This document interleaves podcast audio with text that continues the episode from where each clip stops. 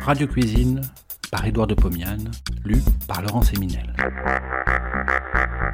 De 1923 à 1929, Édouard de Pomiane présente, tous les vendredis soirs sur Radio Paris, ce qui fut sans doute la première émission culinaire radiophonique.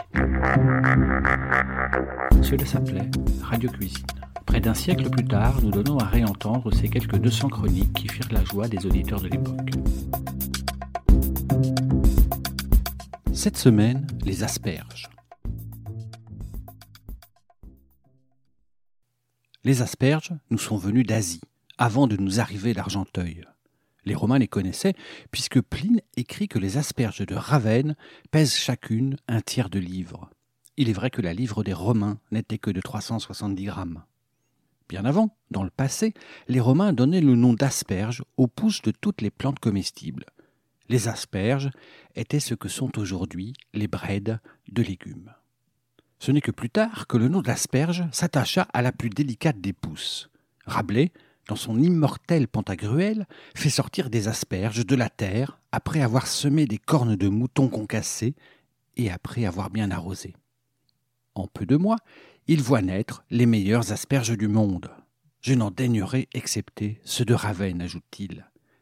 Si ceux de Ravenne sont loin de nous, au moins connaissons-nous les asperges bleues de Hollande, les violettes d'Ulm, les vertes de Paris, les communes comestibles, et enfin celles d'Argenteuil, tout en nous demandant sur quel terrain elles y poussent, puisqu'Argenteuil est hérissé de cheminées d'usines qui menacent le ciel.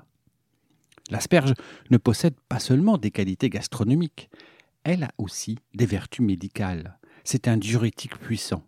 Ses racines font partie du célèbre sirop des cinq racines, composé d'asperges, d'aches, de fenouil, de persil et de petits houx. Elle contient aussi un principe qui calme le cœur, rend le pouls moins précipité. Mais voilà plus de science que vous n'en attendiez de moi. Retournons à la cuisine. J'ai acheté pour quatre personnes un kilo et demi d'asperges. Elles sont plutôt grosses que petites. Je les coupe toutes à la même taille en enlevant la partie coriace trop éloignée de l'extrémité verte.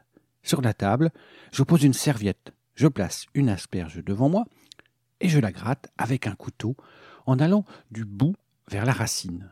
Je la rabote sans crainte d'enlever de l'épiderme. Les asperges sont grattées. Je les lave à l'eau froide. Pour les faire cuire, j'ai le choix entre deux méthodes. À la vapeur, dans un appareil spécial à double fond, ou à même l'eau salée bouillante. La première méthode est la meilleure, mais tout le monde ne possède pas l'appareil en question. Je plonge donc les asperges dans l'eau salée bouillante. Je couvre la casserole, je laisse bouillir.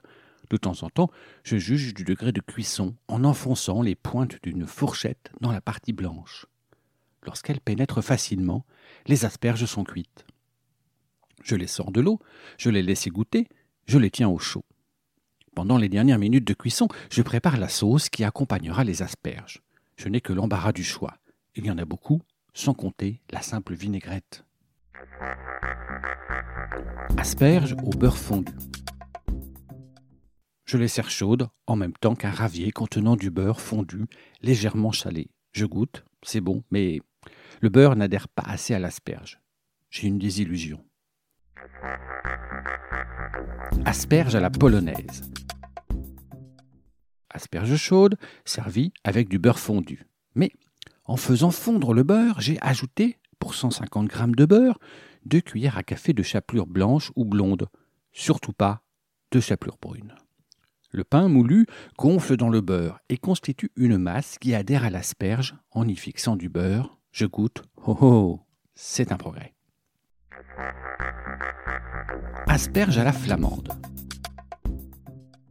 asperges chaudes servies avec du beurre fondu, traité d'une façon un peu spéciale. Dans un bol, j'écrase à la fourchette deux jaunes de dur et j'ajoute petit à petit 200 g de beurre fondu très chaud en remuant tout le temps. J'obtiens une sauce émulsionnée légèrement fluide. Elle se marie admirablement avec l'asperge. Asperge hollandaise. Je les sers chaudes avec une sauce hollandaise. Je vais faire cette dernière rapidement. Dans une petite casserole, je verse une cuillerée d'eau froide et je bats deux jaunes d'œufs.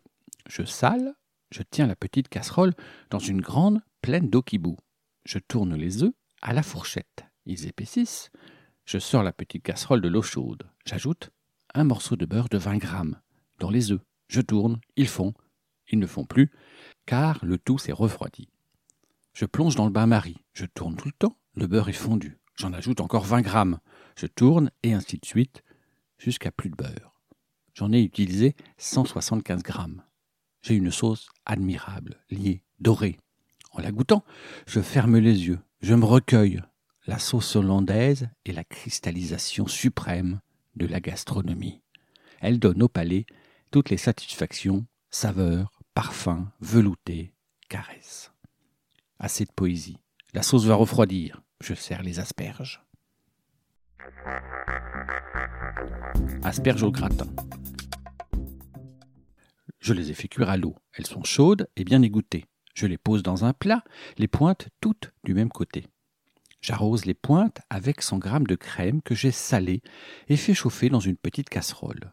Je saupoudre les pointes avec du parmesan et du gruyère râpé. Je couvre la partie blanche des tiges avec une feuille de papier beurré. Seules, les pointes ne sont pas couvertes. Je porte au four très vif et sous le grill du fourneau à gaz. En quatre minutes, les pointes sont gratinées en surface. Je sors le plat du four, j'enlève le papier, j'apporte le plat sur la table. Mes invités me félicitent, car c'est très joli. Chacun se sert, et en même temps, je donne dans une saucière de la crème épaisse, chauffée et légèrement salée.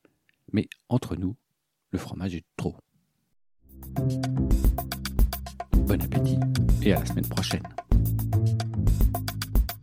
Vous avez aimé cet épisode, vous pouvez retrouver toutes les chroniques d'Édouard de Pomian dans les deux volumes de Radio Cuisine, un livre publié chez Menu Fretin et disponible sur www.menufretin.fr.